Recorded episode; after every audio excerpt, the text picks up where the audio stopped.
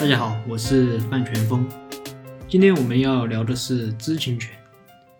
其实知情权是比较好理解的，也是比较简单的，就是股东了解公司经营情况的权利。虽然我们国家的公司法有明确的规定股东知情权，但我今天讲的知情权呢，和公司法里的股东的知情权还是有一些不同的。当然，他们本质上，呃，其实也是一样的。它就是公司法里规定的股东知情权的一种延伸和细化，因为公司法规定的比较笼统。我们在融资谈判的过程中，一般情况下，知情权的知情权条款它并不是谈判的重点，因为投资人要求知情权是一件天经地义的事，人家投了钱，你总不能不准人家来公司看吧？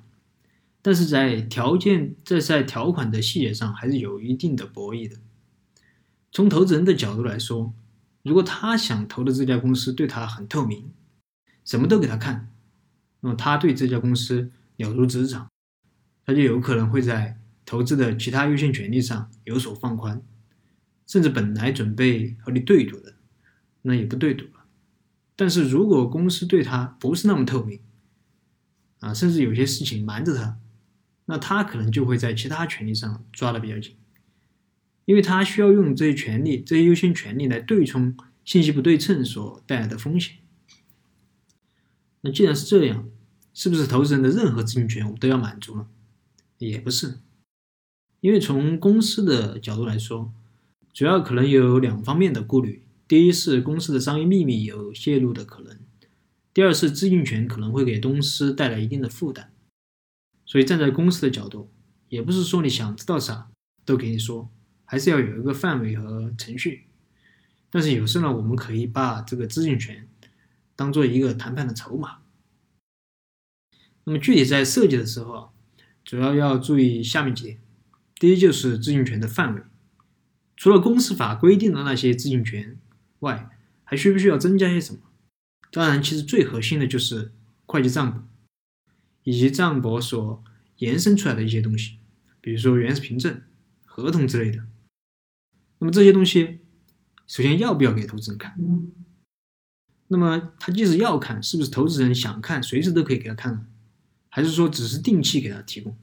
比如说每季度或者是半年给他？还比如说，嗯，是直接给他提供这个原始的账簿，还是还是审计过的？那么这些都可以约定好，甚至，呃，审计，呃，比如说会计事务所由谁来指定，这些都可以提前约定好。第二点是视察权，指的是投资人来到公司，到公司来视察，以及找公司的员工访谈，掌握一些第一手的资料。嗯，这块儿相对来说对公司的正常经营的影响就要相对大一点。所以我们在写这个条款的时候啊，一般都会同时写上。投资人的视察不能对公司的正常经营产生影响。第三点是关于知情权的主体问题。嗯，这种主要是针对那种比有多轮的投资、有多个投资人的情况。虽然我们说投资人的知情权是完全合理合法的要求，但试想一下，如果这家公司有十个投资人，呃，每一个投资人啊，比如说今天这个投资人来看一下。啊，明天那个投资人来看一下，那么对公司的经营可能就会有比较大的影响。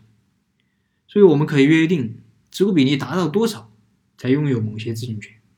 比如说持股比例达到百分之三，你才能看公司的呃这个原始凭证、会计的原始凭证，看一些合同，或者持股比例达达到百分之五，你才能看。那么同时呢，从防止商业秘密的被泄露的这个角度来说的话，如果投资人投资的有竞争关系的公司，那么我们最好也限制他的知情权啊，以免这个商业秘密被泄露。那么以上就是关于知情权的一些内容。好了，今天的分享就到这儿。如果你有什么疑问，可以添加我的微信或者给我留言，我们再深入的沟通交流。